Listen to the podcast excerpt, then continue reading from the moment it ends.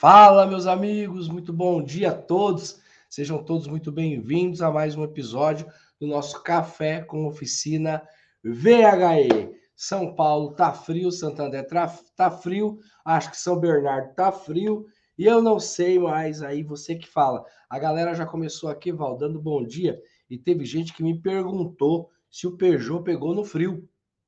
O Peugeot pega no frio, rapaz. O Peugeot pega no frio, no quente. Quem perguntou foi o, o meu querido Bene. Um dia abençoado de trabalho, né?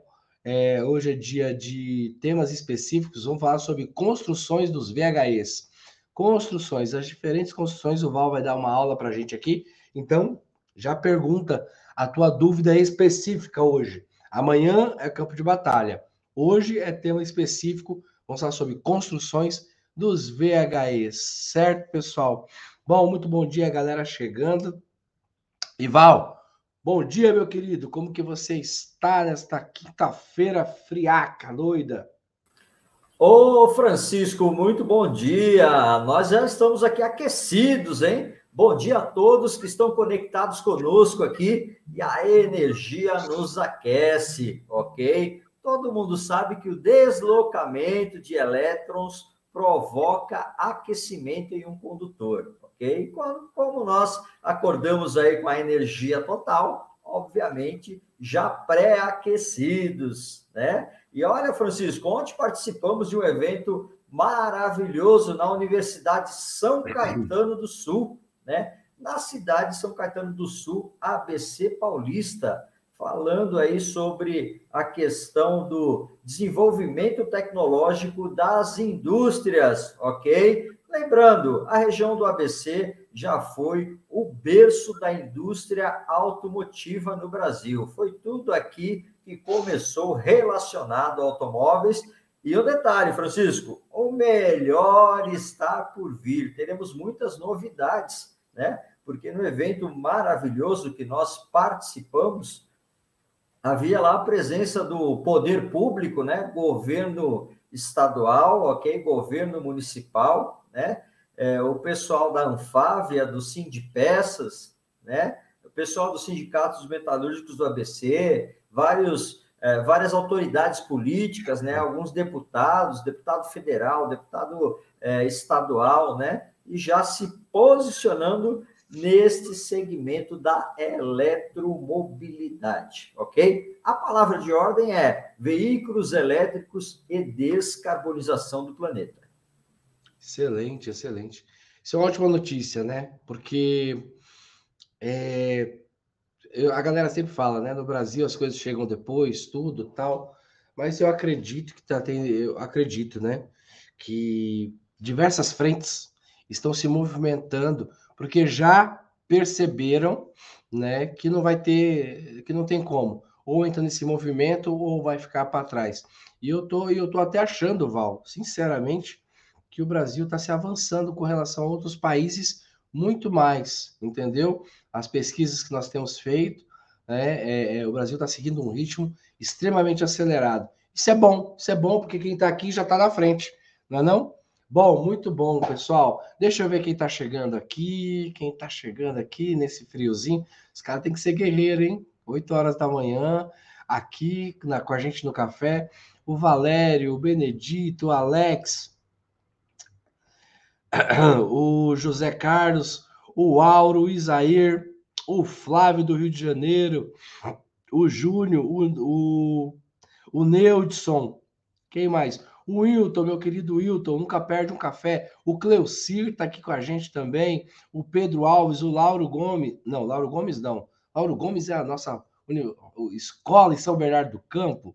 Né? É, o Anderson Ferreira, o Valdemar, o Ederson, o Michael, o Michael, o Eduardo. Caraca, tem bastante gente. O Renato. Fala, Renato, beleza? Renato é pró. Renato está com a gente nas mentorias. Bom, pessoal, muito legal, sejam todos muito bem-vindos. Val, com relação à estrutura, eu já tenho até que perguntas aqui, tudo, mas eu vou, eu, eu vou começar com uma pergunta que eu achei interessantíssima aqui, do meu querido Flávio do Rio de Janeiro, né? É, a construção, né? é igual ou diferente, dependendo das montadoras. Mas antes dessa pergunta, Val, eu queria saber qual é a grande, né? A, a, o, a grande não, mas quais são as principais mudanças na construção de, dos VHEs e dos veículos comuns, dos veículos a combustão. A gente fala comum, né? Como seja, mas não vamos, não vamos deixar, não vamos desvalorizar os nossos, os nossos veículos a combustão. Mas enfim, quais são as principais características ou características diferentes, né, na construção dos VHEs para a construção dos é, a combustão? Por que, que eu falo isso, Val? A galera, eu aqui eu vou até estender um pouquinho. O pessoal fala muito sobre diagnóstico, muito sobre querer é, fazer diagnóstico, bateria, tudo, e muitas vezes não conhece a construção, não conhece como que são as diferenças. E aí fica difícil, como você já falou aqui várias vezes. Mas, Val, inicia aí o nosso tema de hoje, né? Eu coloquei essa pauta em questão, as principais diferenças, mas fique livre, fique à vontade para discorrer sobre o tema. Ok, Francisco. Pois é, nós temos uma diferença aí muito grande, né? É, que o pessoal precisa se situar tecnologicamente. Às vezes isso não acontece, né? Às vezes as pessoas não percebem. É, infelizmente, o achismo ainda impera, né? Em veículo híbrido e elétrico não pode haver achismo. Ou você tem propriedade ou você não tem. É simples assim. E qualquer erro pode ser fatal, gravíssimo, né? Por isso a importância de termos consistência no aprendizado. Não é isso? Pois bem, se nós observarmos o mercado da, de, de fabricação de automóveis, né, nós é, utilizamos um termo interessante. Nós falamos assim: a empresa automotiva está descontinuando a produção de tal modelo, né? Vamos dar um exemplo aqui, a Volkswagen com o Voyage e com o Gol, né? O que, que é descontinuar? É parar de fabricar, ok? E o porquê isso está acontecendo com modelos de sucesso, com modelos de grandes vendas, não é isso? Isso, gente, eu peguei um exemplo da Volkswagen, mas podemos falar da GM, podemos falar é, de outras marcas também, né? até mesmo da Fiat, que já está mudando todo o seu portfólio também. O grupo PSA, né? Também aí vem, vem avançando. A Stylantis, né? Que agora é, juntou aí, se tornou o quarto maior grupo de produção de, de automóveis no mundo, é, vem aí mudando completamente o seu portfólio. Mas o porquê dessa descontinuação? Por que parar de fabricar determinados modelos que vendem muito? É justamente por causa da transição de tecnologia e da construção de novas plataformas, ok? Então são outros automóveis, uma concepção completamente diferente além da revolução de materiais que nós tivemos, né? É, temos aí ligas especiais, ok? De alta resistência, né? Então, o pessoal começou a construir plataformas, um sistema modular, né? De montagem de veículo, que propicia uma versatilidade maior no processo de fabricação. Com uma plataforma, é possível você fabricar até 70 modelos de veículos diferentes, ok?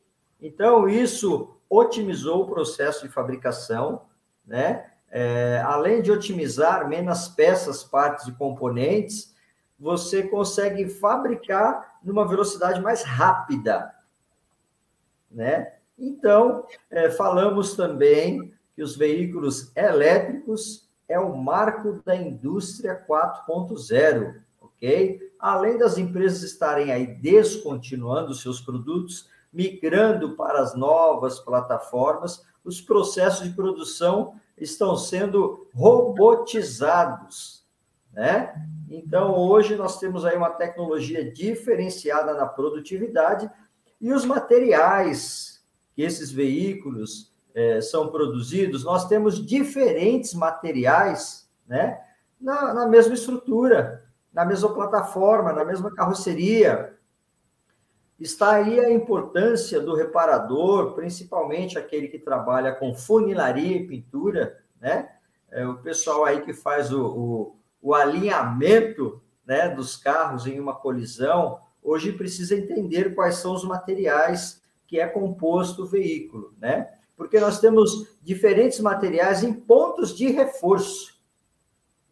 Ok? O veículo ele é projetado para absorção de impacto, né? Essa tecnologia é bem interessante. Antigamente não, antigamente o carro era duro mesmo, né?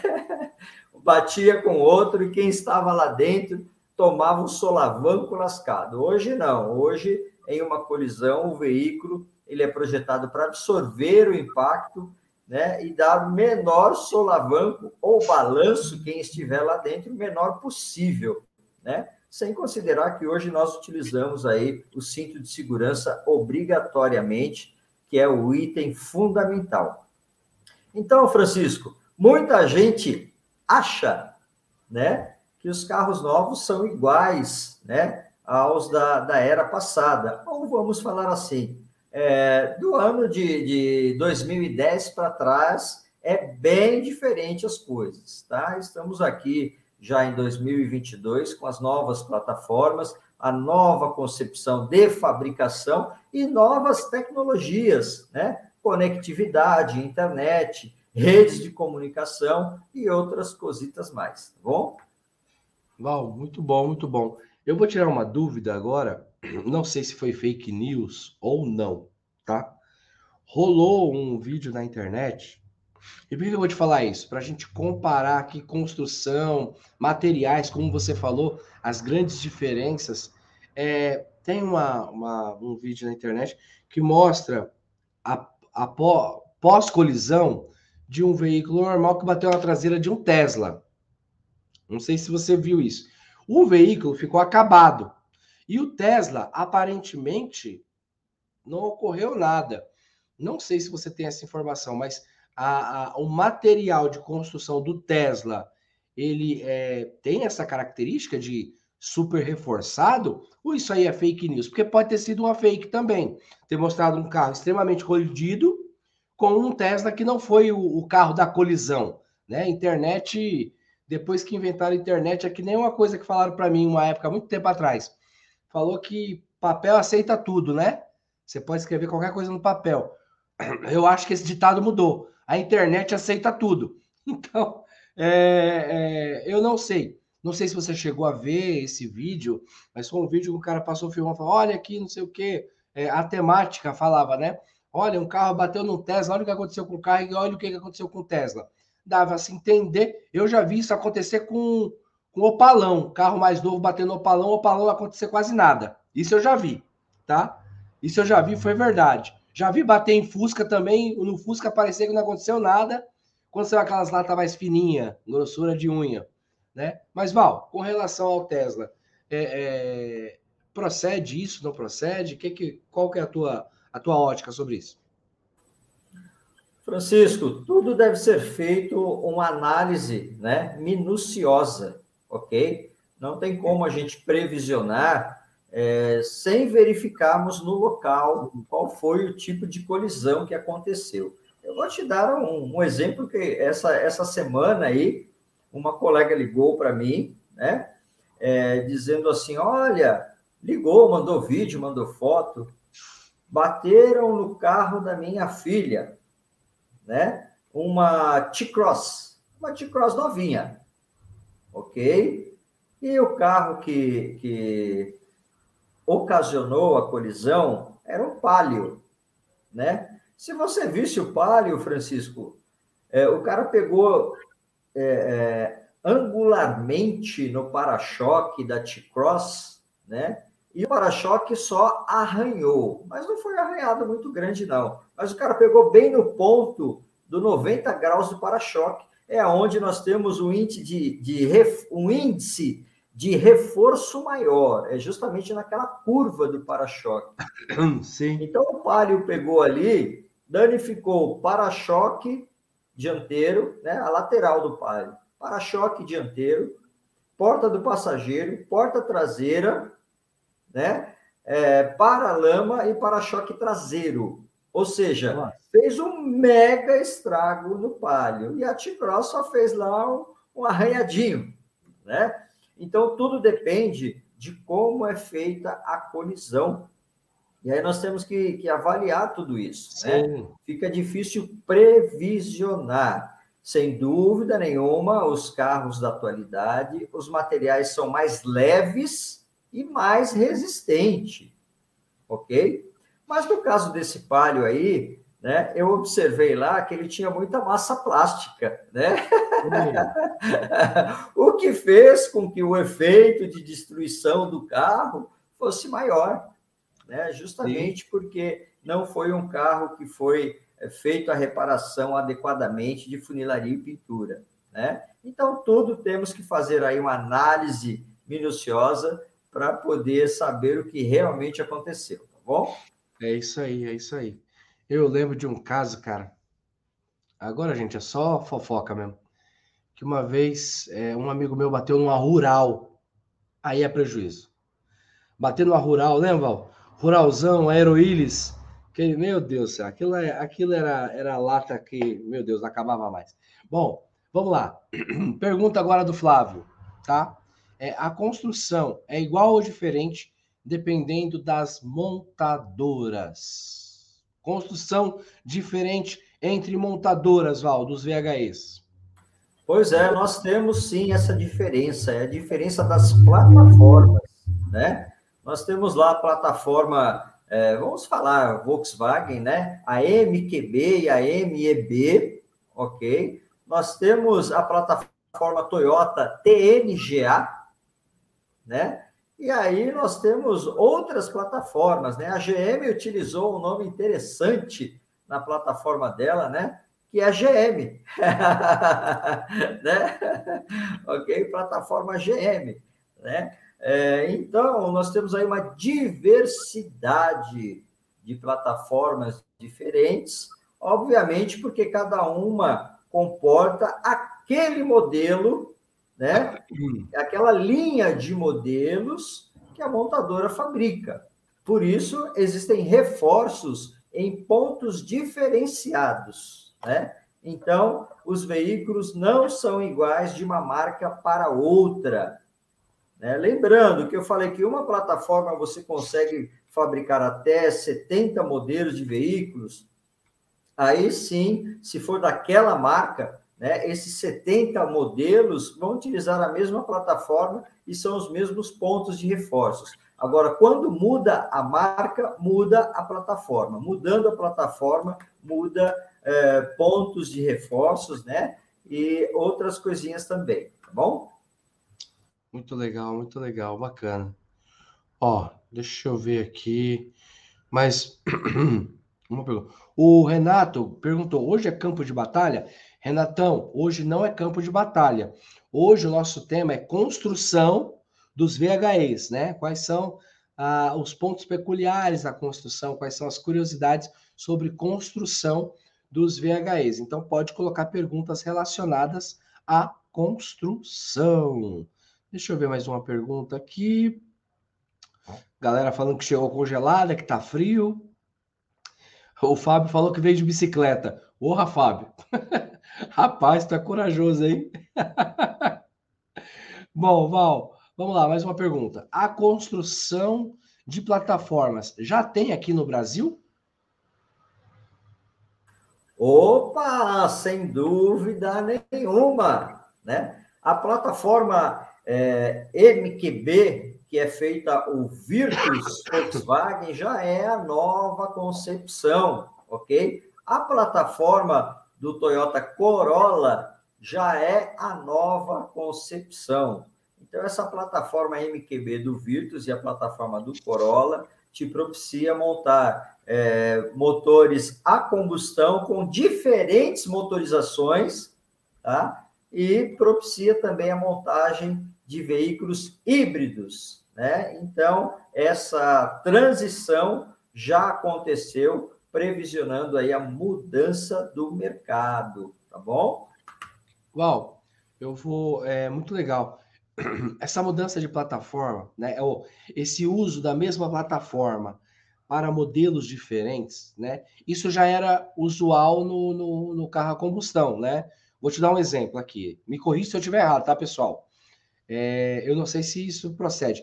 Mas, por exemplo, a plataforma do Fiesta. Falavam que era a mesma plataforma da EcoSport. A plataforma do Onix. Diz que é a mesma plataforma da Tracker. É, é, isso procede? Talvez eu esteja fazendo uma pergunta muito simplista, muito besta. Mas era comum também essa, o uso da mesma plataforma para modelos diferentes nos veículos a combustão?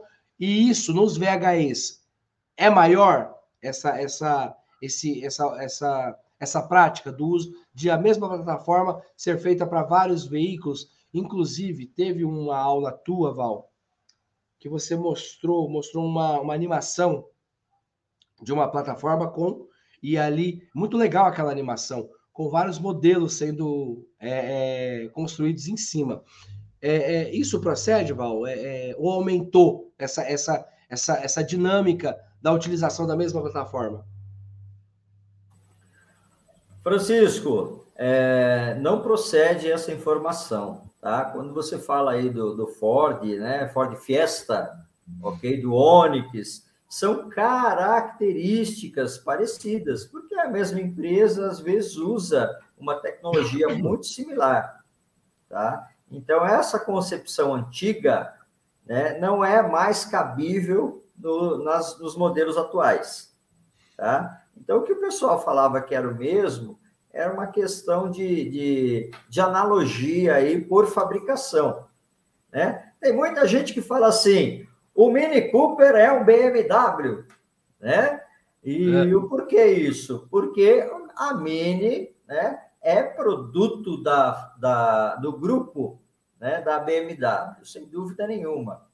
É, é 100%? Não, não, não. Existem outras características que diferenciam o produto, né? Sim. Mas existem algum, alguns mitos aí que o pessoal fala no, no mercado e vai se espalhando, né? E a turma fala, ah, não, é tudo igual, né? E hoje mudou isso. Nós precisamos é, ser atentos em relação a essa transição, né? É completamente diferente, sim. Diferente. Né? Principalmente na questão dos veículos 100% elétrico.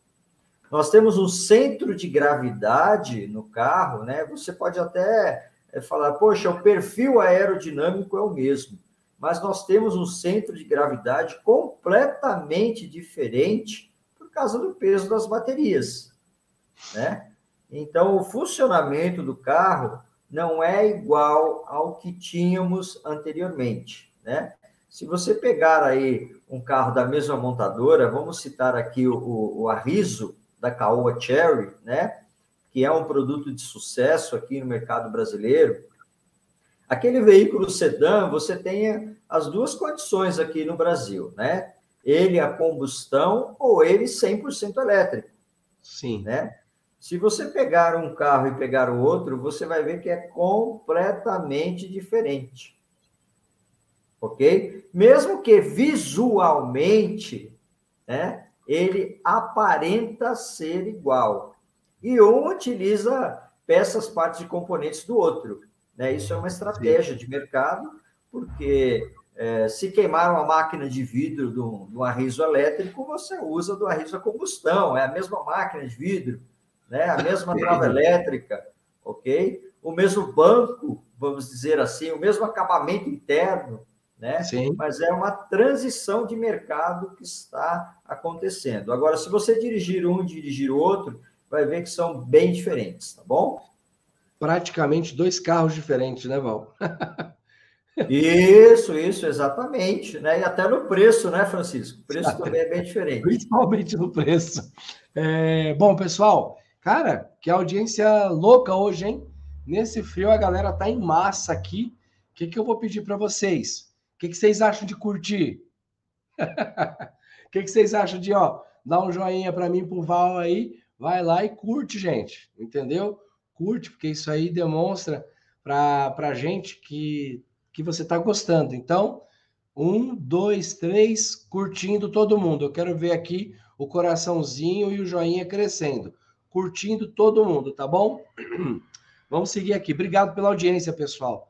Nesse frio, a galera que levantou mais cedo, a galera que está aqui junto com a gente, para a gente é muito importante, é muito especial e nós ficamos muito felizes com essa audiência, tá? Num friozão desse, a galera tá aqui em massa, tá? Bom, vamos lá. vamos seguir. Val, mais uma pergunta. Mais uma pergunta, na verdade, é um pedido. O, o Flávio colocou como é feito esse processo de construção. Tem algum link para que possamos ver? Não sei, Val, se você tem algum material aí expositivo fácil de compartilhar. É, se depois você tiver, você manda para a gente que a gente compartilha aqui no grupo, né? Como é feito o processo de construção, é como o Val já falou, cada montadora tem um processo diferente, né, Val?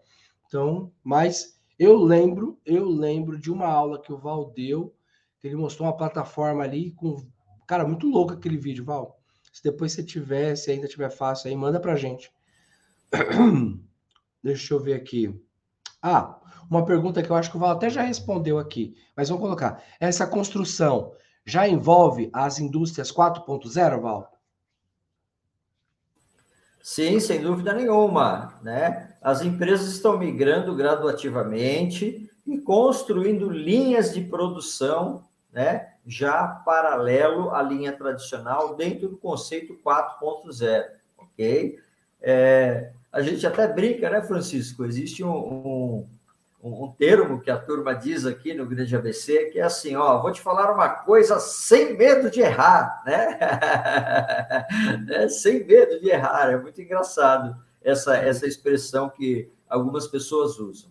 Mas a Mercedes-Benz já utiliza indústria 4.0 na produtividade de ônibus e caminhão. Tá? Hum. Lembrando que ela já vai entrar aqui na produção de ônibus 100% elétrico na cidade de São Bernardo do Campo, ok? Em especial as outras montadoras da nossa região, do Grande ABC, né? E lá também da cidade de Pinhais, São José dos Pinhais, ao lado de Curitiba, Paraná, né? Elas estão migrando gradativamente para a indústria 4.0, tá bom? Muito bacana, muito bacana.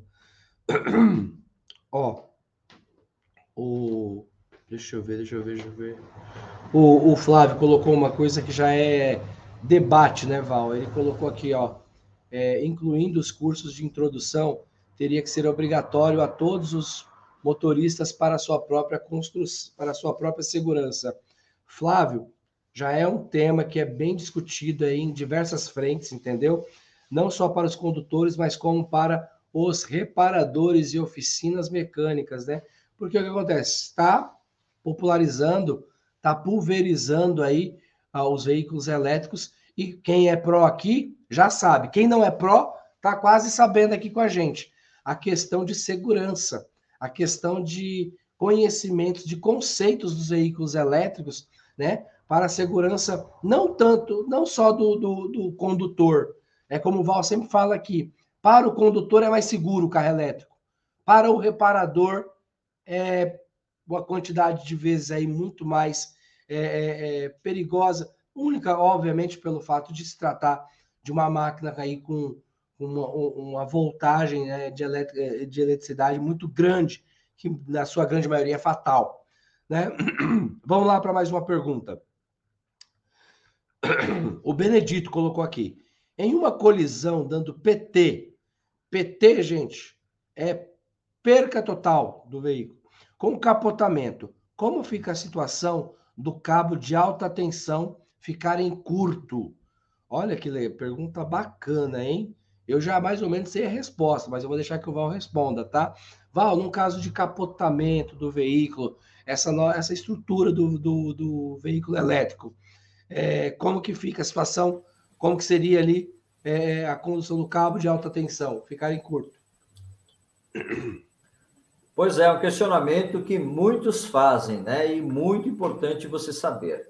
É, nós sempre falamos, né? E até em nossas aulas também sobre o circuito de segurança, né? O circuito que faz o monitoramento da alta tensão no carro. Esse circuito, no caso de colisão, ele é desabilitado, tá? Ou o que acontece? É, em fração de milissegundos, tá? o sistema de alta tensão ele desliga no caso de uma colisão. Nós temos uma, nós falamos assim, uma redundância na questão de segurança do carro elétrico, tá? Esse circuito de segurança ele está interligado também diretamente com o circuito do airbag. E antes do airbag conseguir inflar, e aí vocês sabem a velocidade que estou falando, né? Antes do airbag inflar, a alta tensão já foi desabilitada, ok? Isso em colisão frontal, colisão lateral, encapotamento também. Nós temos vários sensores que fazem essa leitura se o carro está em condição normal, né? E se o sistema entender que existe algum risco, ele desabilita a alta tensão, tá bom? Muito bom, muito bom, excelente. Cara, eu estou procurando aqui um comentário para a gente encerrar, tá bom? Comentário aqui do Márcio. o Márcio colocou: foi feita uma pesquisa sobre carros que sofrem mais colisões e foi constatado que o Peugeot não está nessa pesquisa, porque só quebra e nem colisão acaba sofrendo. Olha que maldade, velho. Olha que maldade, Márcio. Mas tá bom, Márcio. Também te amo, meu querido. Pessoal, chegamos aqui no nosso final do nosso café, tá? Foi muito gostoso hoje a conversa com vocês, foi muito produtiva, né? O papo rendeu bastante. Fico muito feliz que cada vez, cada vez eu vejo os nossos os nossos seguidores, os nossos leões, tá? Cada vez com um nível de conhecimento mais avançado e isso de verdade, de verdade alegra muito eu, o Val e toda a equipe da Flex Company, certo? Significa de que é, todo o trabalho que nós estamos desenvolvendo tem feito grande diferença na vida e na carreira de vocês. E eu fico muito feliz de todo o coração, tá? É, esse café aqui é feito todos os dias com muito, mas com muito carinho. Deus sabe aqui a nossa correria do dia a dia, entendeu? Deus sabe aqui a, a quantidade de, de atividades que nós temos no dia a dia, mas isso daqui é feito com muito carinho para você que está aqui junto com a gente, tá bom? Val, vamos embora? Queria que você se despedisse da galera aqui para a gente seguir aqui na nossa labuta. É isso aí, pessoal. Vamos lá. Olha, e lembrando que veículo elétrico não tem problema com temperatura, ok? Ele pega fácil e o, Peugeot, e o Peugeot também já é elétrico, entendeu? Então fique tranquilo aí que não temos mais aquele problema de falhar o cilindro na hora da partida frio e nem de ter que esperar para aquecer ok? Um grande abraço a todos vocês. Aguardamos você amanhã aqui, ok? No mesmo horário. Você que é pró, seja proativo, né? É, compartilhe as nossas lives. Você que não é pró ainda, também nos ajude a compartilhar e venha ser pró, porque aqui é bom, tá bom? Um forte Valeu, abraço e até amanhã. Valeu, pessoal. Tamo junto daqui até o fim e até amanhã. Valeu!